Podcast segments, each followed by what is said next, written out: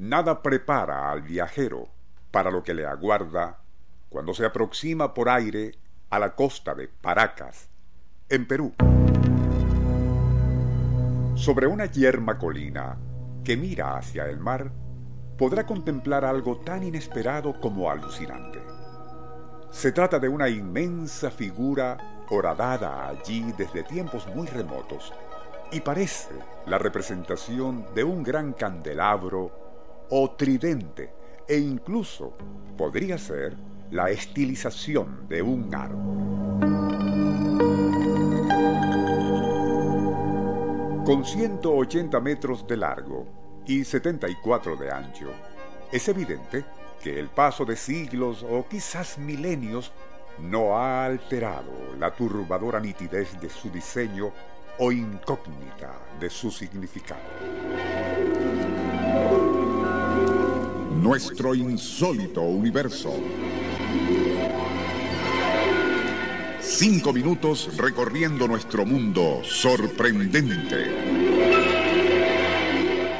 Mucho se ha especulado sobre ese enigmático árbol de Paracas, en el cual muchos han querido encontrar todo tipo de paralelismos con simbología esotérica o religiosa, como por ejemplo cierta representación de un árbol sagrado que aparece en tabletas sumerias del primer milenio antes de Cristo.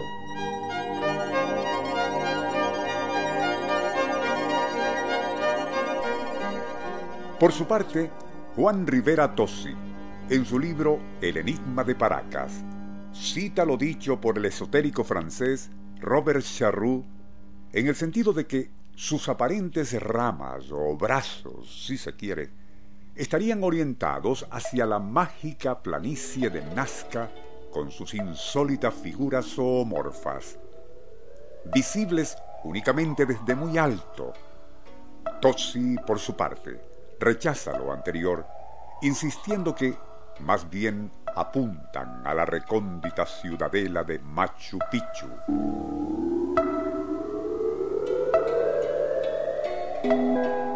Otra especulación no menos aventurada es la de un iluminado peruano, quien se hacía llamar Demeter.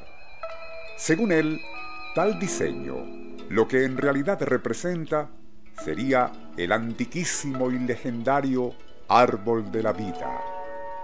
Este, y según la tradición esotérica, simboliza al Ein Sof, luz perpetua, que emana desde lo más profundo del cosmos y cuyas exhalaciones energéticas penetraron a raíz de una gran conmoción primordial hasta nuestro sistema solar, insuflando vida en el tercero de sus cuerpos planetarios.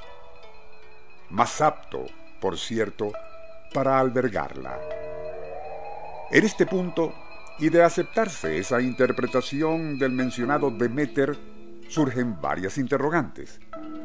¿Por qué fue trazado ese presunto árbol de la vida en un sitio tan remoto y árido donde rara vez llueve y jamás florece vegetación de ningún tipo? ¿Quién o quiénes lo cincelaron allí? ¿Y por qué con esa forma? Los arqueólogos, aún los más sensatos, se encogen de hombros. Todas las teorías, incluso una que insiste se trata de una representación de la constelación Cruz del Sur o de un árbol peyote del que se extrae el célebre alucinógeno, se quedan cortas. Igual que otra especulación sugiriendo podría ser la estilización de un candelabro. El único hecho concreto es que ha permanecido silencioso y hermético como símbolo de algo que alguien labró allí hace quién sabe cuántos siglos o milenios, como ya se dijo.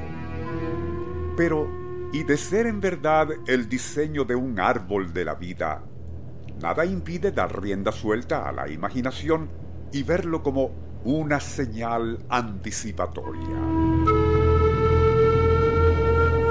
puesta allí en el remoto pasado como advertencia de lo que está ocurriendo ahora en nuestro agrio presente.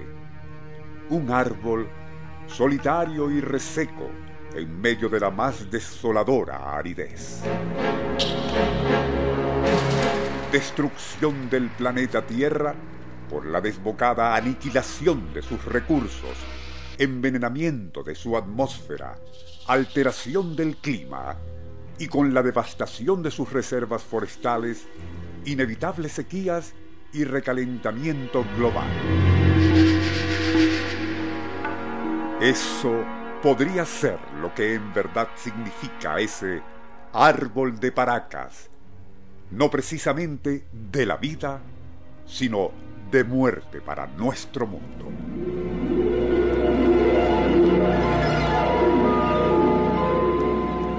Nuestro insólito universo. Email insólitouniverso.hotmail.com Autor y productor Rafael Silva. Operador José Soruco. Les narró Porfirio Torres.